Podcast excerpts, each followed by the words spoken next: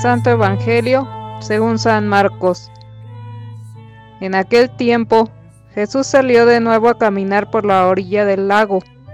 Toda la muchedumbre lo seguía y les hablaba.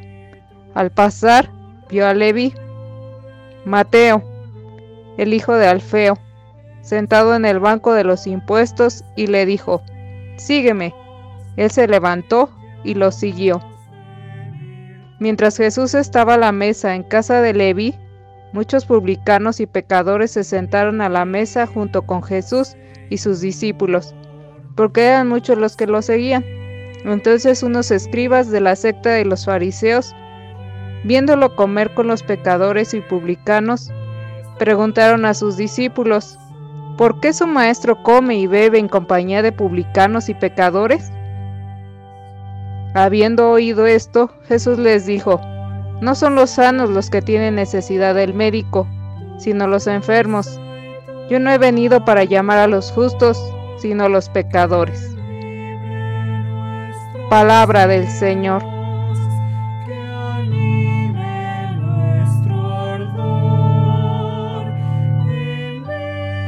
Sábado 16 de enero de la primera semana del tiempo ordinario. Después del periodo de Navidad, ¿qué pretende el tiempo ordinario? Que son 34 semanas durante el año. Sabemos que los tiempos fuertes durante el año litúrgico son el ciclo de Pascua y el de Navidad, con su preparación y su prolongación. Pero el tiempo ordinario tiene su gracia particular. Nos ayuda a ir viviendo el misterio de Cristo en su totalidad. Nos acompaña en la tarea de crecimiento y maduración de nuestra fe cristiana. Nos ofrece la escuela permanente de la palabra para descubrir la gracia de lo ordinario, donde encontramos a Dios en el día a día, a simple vista rutinario. Nos ayuda a ir viviendo el misterio de Cristo en su totalidad nos ayuda a vivir la vida cotidiana como tiempo de salvación, donde nos sale Dios en cada esquina para invitarnos a seguirlo y conformar nuestra vida a Él. Hoy, en el Santo Evangelio según San Marcos, capítulo 2, versículo 13 al 17, nos sale al encuentro diciéndonos que todos estamos incluidos en la salvación.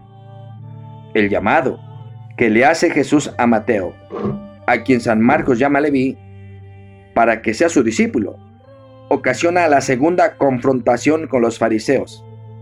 Antes lo habían atacado porque se atrevía a perdonar los pecados. Ahora, porque llama a los publicanos y además come con ellos. Es interesante ver cómo Jesús no aprueba las catalogaciones corrientes que en su época originaban la marginación de tantas personas. Ante la reacción de los fariseos puritanos, encerrados en su autosuficiencia y convencidos de ser los perfectos, Jesús afirma que no son los sanos los que tienen necesidad del médico, sino los enfermos. Yo no he venido para llamar a los justos, sino a los pecadores.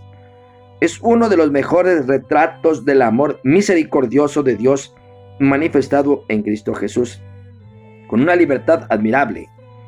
Él va por su camino anunciando la buena noticia a los pobres, atendiendo a unos y a otros, llamando a pecadores a pesar de que prevé las reacciones que provocará su actitud, cumple su misión. He venido a salvar a los débiles y a los enfermos. La reconciliación requiere disponibilidad para la inclusión. Por eso, San Marcos presenta ahora en continuación lo que interiorizábamos ayer a Jesús comiendo con pecadores, quienes a causa de la estigmatización religiosa y social eran considerados impuros y despreciables. Más aún, a San Mateo, uno de ellos lo integra de lleno al grupo cercano de discípulos. Comer con pecadores era un signo provocador que revelaba de una vez por todas que con el reino de Dios la inclusión fraterna había llegado. Por fin se abolía la marginación religiosa de unos y la superioridad religiosa de otros. Aquella comensalidad abierta del maestro evidenciaba las posibilidades reales de un nuevo tipo de relaciones en las que, desde el principio de la restitución de la vida en plenitud para todos, se abandonarán prejuicios y se eliminarán barreras. Suponía además una nueva manera de experimentar a Dios y de vivir la propia humanidad. Dios es extremadamente misericordioso y las personas hemos sido creadas para vivir levantados por la gracia, no postrados a causa de nuestro pecado. ¿Por qué se nos dificulta ser incluyentes? ¿Qué hemos sentido cuando a pesar de nuestros pecados algunas personas han sido incluyentes con nosotros?